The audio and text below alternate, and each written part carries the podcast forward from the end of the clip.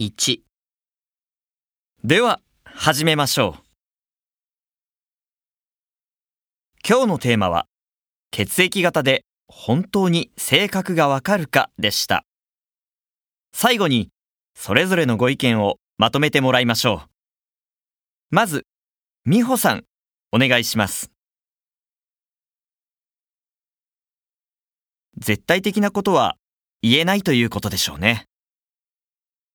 まあ、皆さんのご意見をまとめると、親しくなるための話題とするのは構わないが、人を傷つけないように注意した方がいいということでしょうね。